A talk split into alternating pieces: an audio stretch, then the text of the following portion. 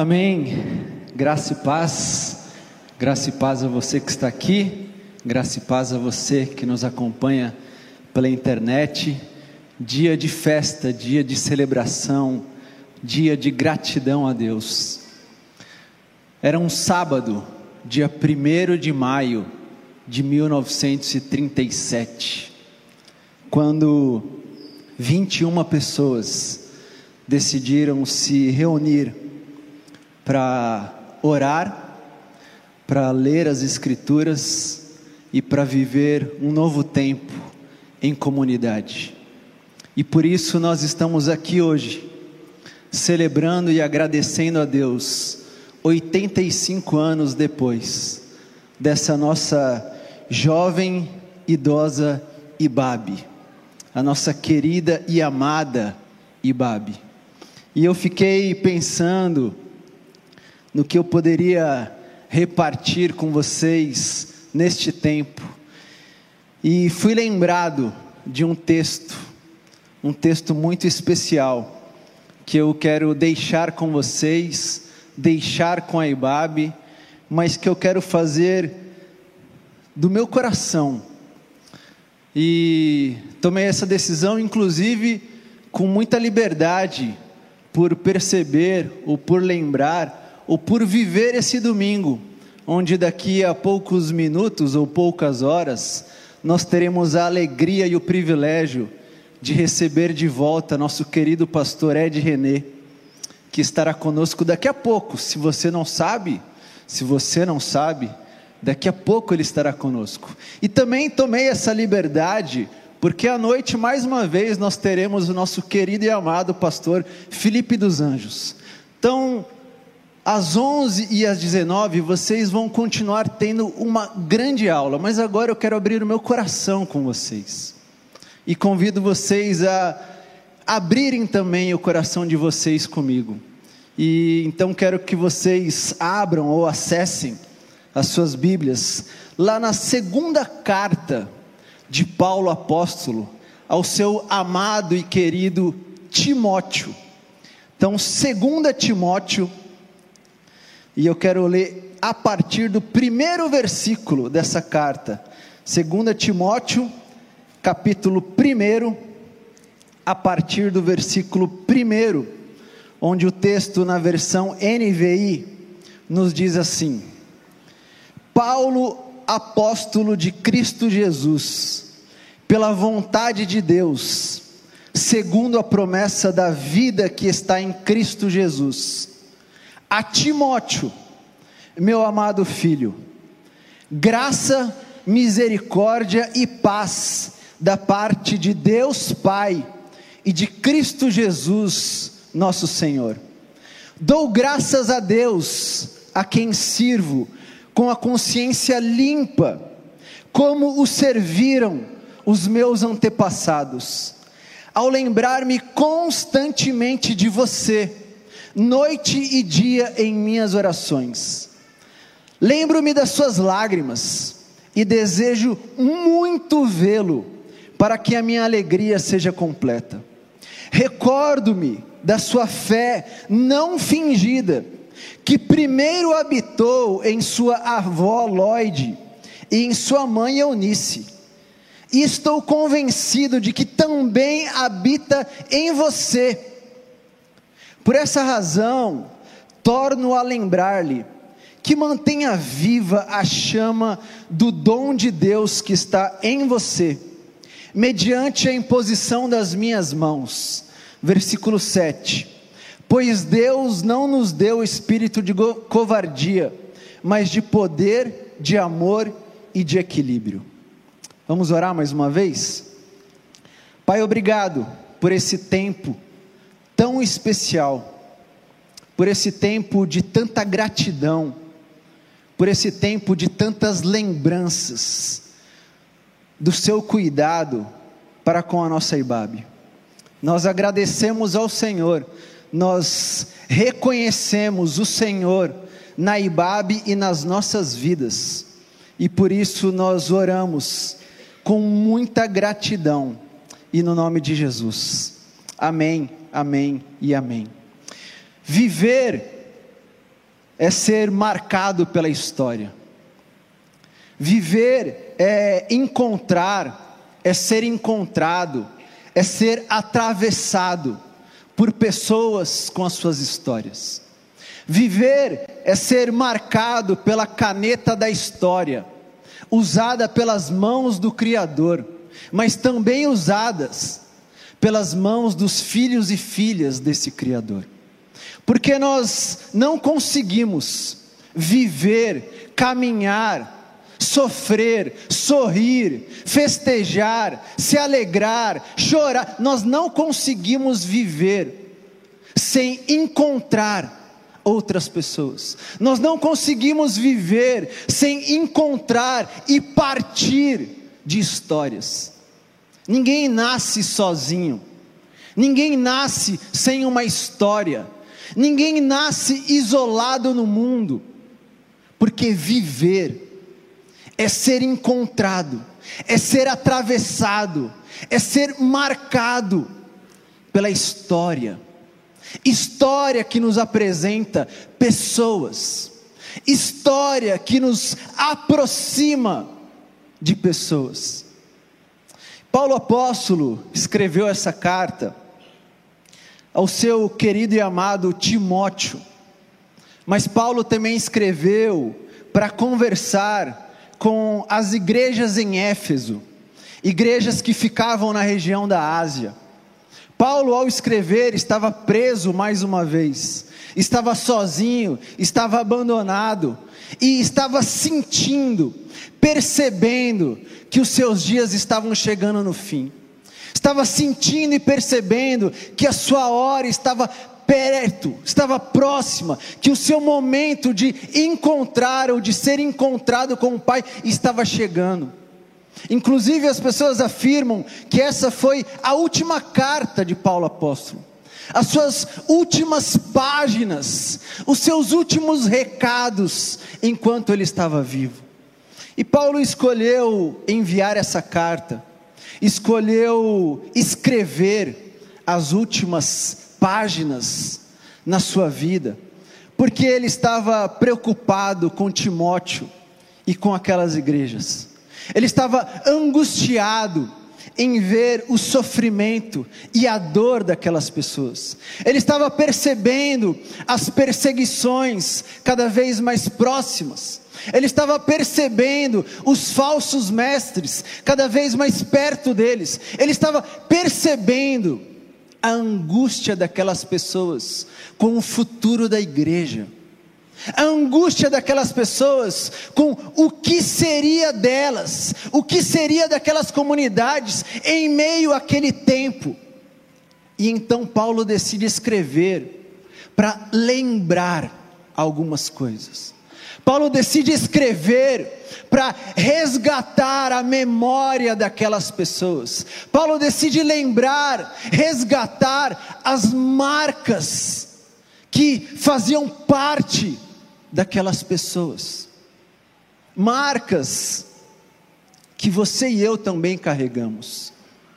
Marcas que estão em nós. Marcas que, inclusive, neste tempo atual, nós também precisamos resgatá-las. Marcas que nós precisamos trazer de volta à memória, para lembrar de onde nós viemos, para lembrar quem foram aqueles e aquelas que nos colocaram neste lugar. Marcas para lembrar quais foram as nossas lutas até aqui o que nós já vivemos, o que nós já lutamos, o que nós já conquistamos como igreja, como sociedade e que nós não podemos abrir mão neste tempo. Marcas que também nos trazem à memória quem nós somos como comunidade de fé. Eu lembro que eu pisei na Ibabe pela primeira vez em 1997. A Ibabe ainda estava no prédio ao lado do famoso boliche, na Hermano Marquete. Eu pisei naquele prédio e eu estava com o meu irmão, Daniel, e com um grande amigo, que também é um irmão, o Marquinhos. E eu lembro que ao pisar pela primeira vez naquele prédio, eu fiquei admirando uma igreja, não um auditório, uma igreja. Era uma um lugar diferente, uma estética diferente, uma mensagem diferente, mas uma igreja. Uma igreja que me acolheu, uma igreja que me fez desejar voltar. Isso em 1997. Lembro e lembrei durante essa semana que no final do ano de 1999 eu estava servindo na Ibabe, levantando a tenda do antigo terreno na Ibabe. Lembro que eu estava ao lado de alguns jovens como o Adriano, que ainda serve no estacionamento hoje, e que eu encontrei essa manhã. Estava ao lado do Gu, que ainda serve hoje na Ibabe. E eu lembro nós abrindo buracos, nós esticando a lona, nós colocando as estacas, e enquanto fazíamos isso, algumas pessoas da comunidade, passavam por nós orando, orando pelo nosso serviço, orando por aquela tenda, orando pela nossa igreja, orando e abençoando o novo tempo da nossa comunidade. Lembro que em 2002 eu participei da primeira campanha de Natal da IBAB. Nós carregamos um caminhão com duas mil e duas cestas básicas. Eu estava junto com o Mimi, com a Vanessa, com a Drica, minha esposa, de novo com o Adriano, com o Gu e com tantos outros e tantas outras. Nós fomos até Imigrantes, em um galpão, em uma quadra, nós descarregamos aquele caminhão com duas mil e duas cestas básicas, marcas do que eu vivi aqui, marcas que me trazem pessoas que viveram comigo aqui, pessoas que se aproximaram, pessoas que me atravessaram, pessoas que me marcaram e que deixaram marcas na minha vida, mas que deixaram marcas na Ibabe marcas na Ibabe. E quando eu leio esse texto, eu vejo Paulo apóstolo cuidando de Timóteo, cuidando daquela igreja e cuidando da nossa igreja. Porque ao conversar com Timóteo, ao conversar com aquelas pessoas, Paulo apresenta alguns sinais para aquela comunidade de fé algumas lembranças, algumas memórias que eles não poderiam esquecer em meio a um novo tempo.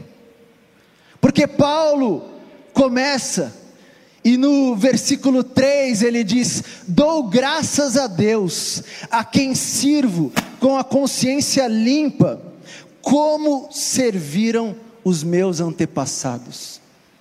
Paulo diz: Minhas irmãs e meus irmãos, percebam que vocês estão em um lugar, que vocês estão formando uma comunidade, mas que vocês não estão começando nada.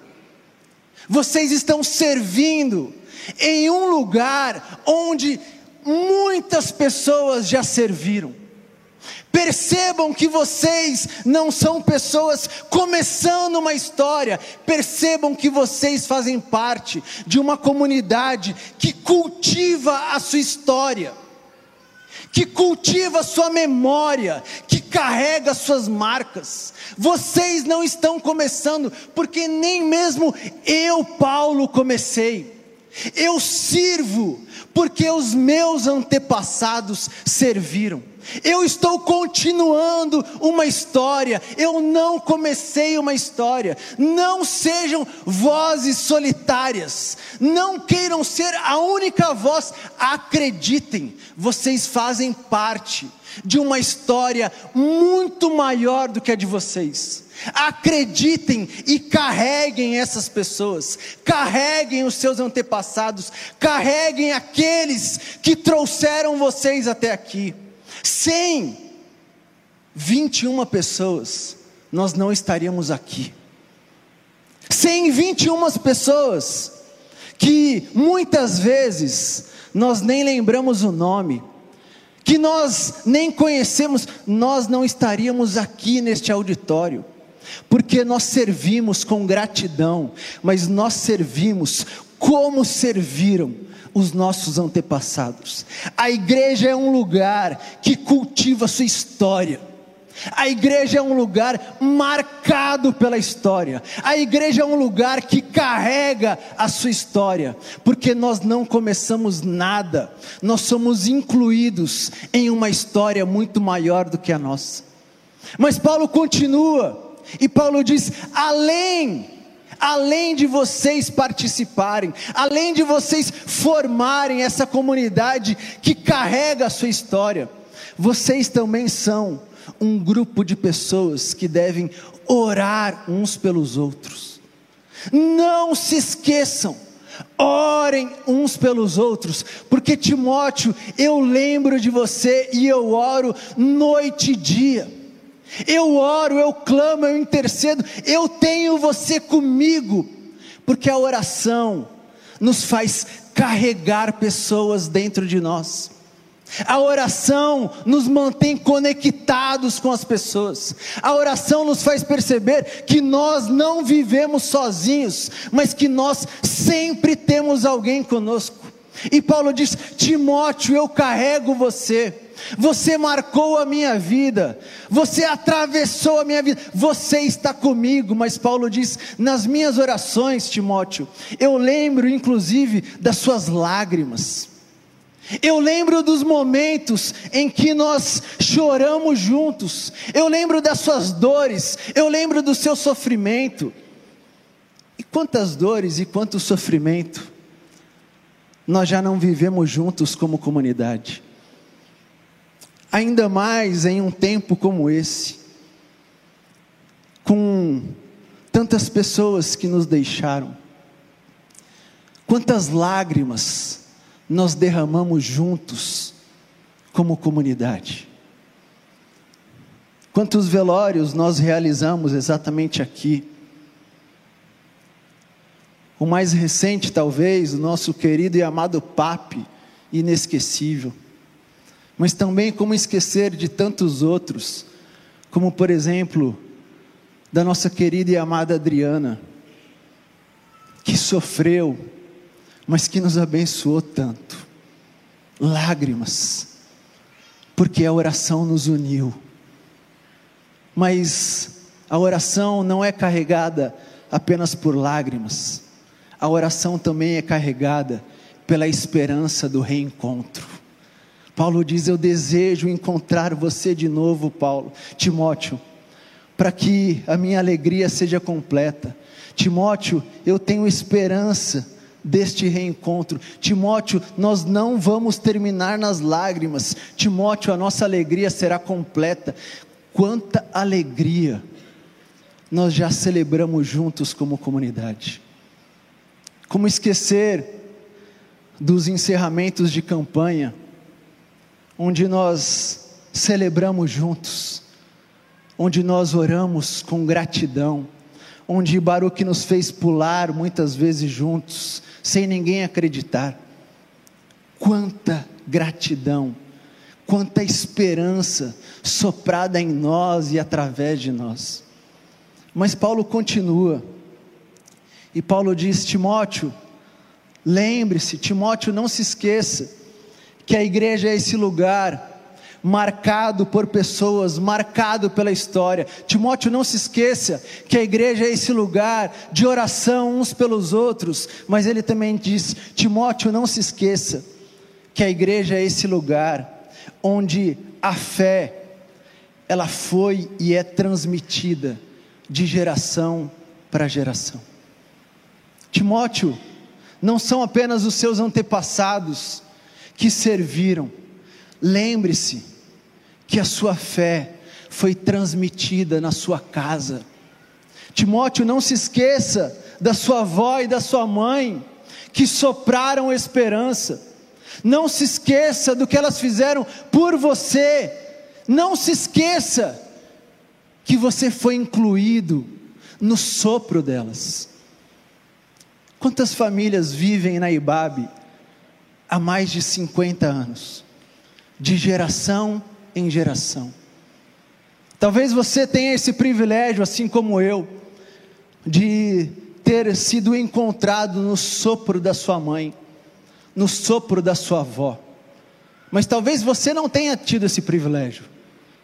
Mas o seu privilégio é de soprar agora esse sopro sobre o seu filho e sobre a sua filha. Talvez o seu privilégio hoje seja começar um novo sopro, começar um novo tempo na sua casa e fazer os seus filhos e as suas filhas entenderem a alegria de estar em um lugar marcado por histórias, de estar em um lugar marcado pela oração, de estar em um lugar com uma fé viva. E minha irmã e meu irmão, eu, como eu comentei, tive esse privilégio de receber o sopro na minha casa. Sem dúvida nenhuma, a minha mãe e a minha avó, junto com a minha esposa e as minhas filhas, são as mulheres que mais marcaram a minha história, que mais atravessaram a minha vida. Eu lembro que no início do meu tempo de Babe, Algumas vezes eu me encontrei desanimado em vir a Ibabe. E essa semana eu fui lembrando de algumas dessas vezes em que o desânimo me encontrou, mas em que a minha mãe disse: Vai hoje. Vai hoje, porque vai ser importante para você. Lembro de algumas vezes onde não apenas ela me disse, mas ela cancelou a agenda que ela tinha. E ela disse: Eu vou com você, hoje você vai. Eu vou com você e hoje nós vamos. Uma fé que foi transmitida e soprada sobre mim, pela minha mãe que marcou e atravessou a minha história.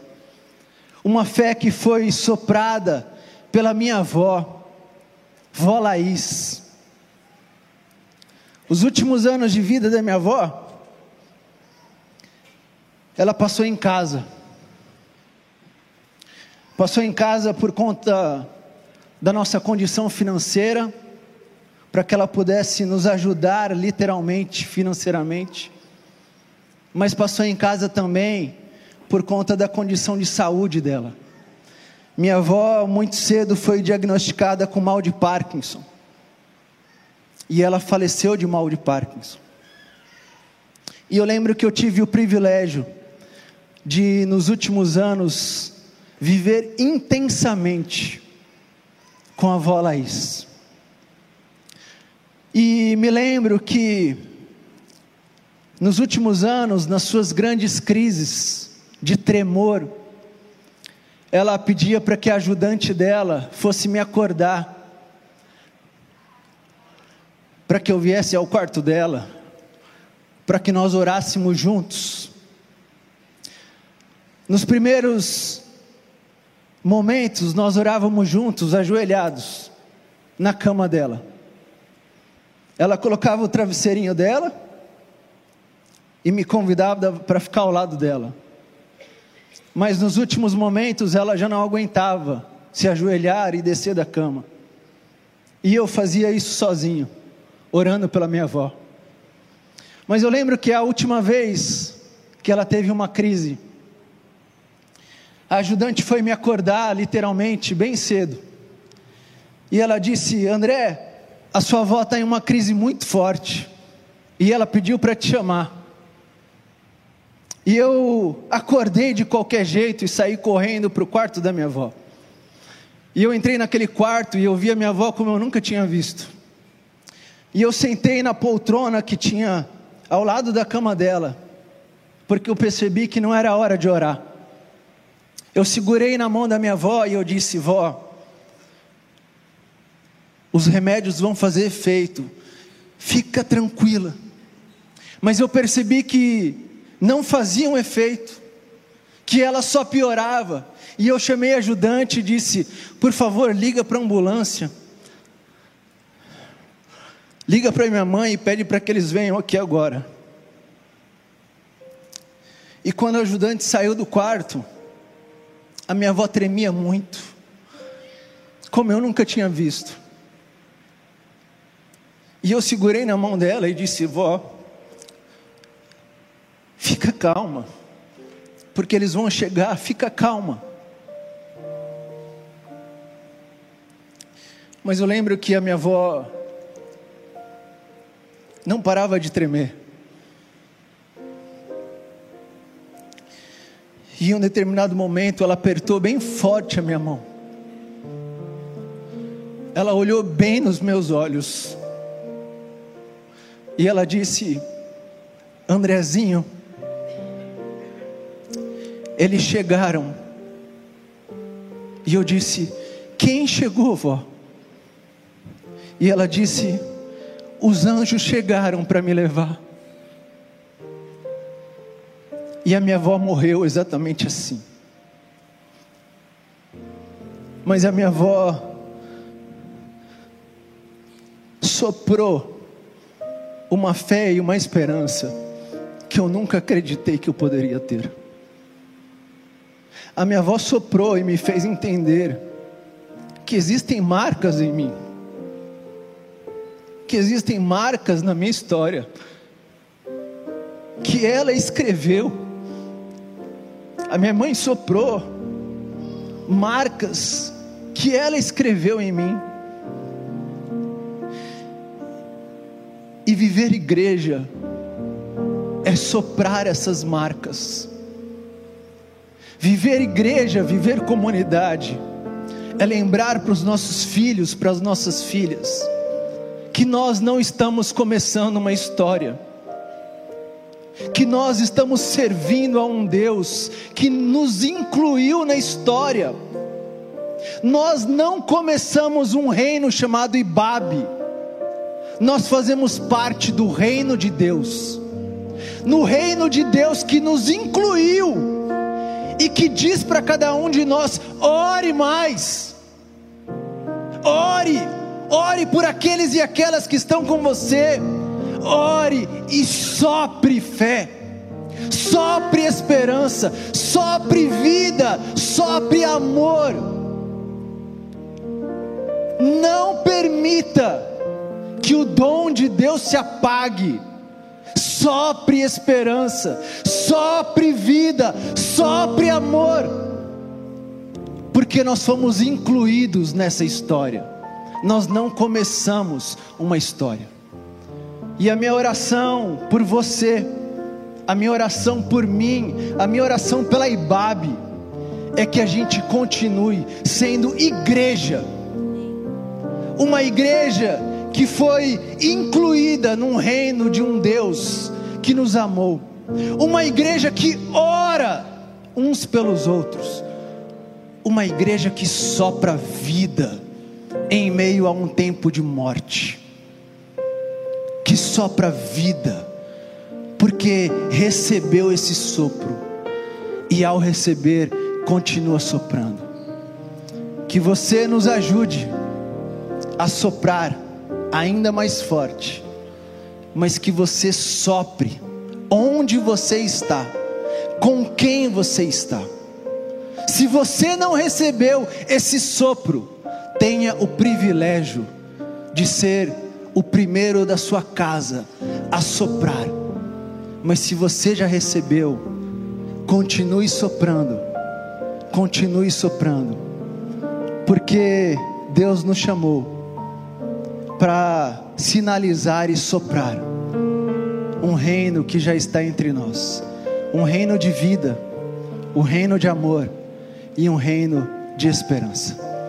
Que Deus abençoe a sua casa, a sua família. Que Deus continue abençoando a nossa amada e querida Ibabe. Amém.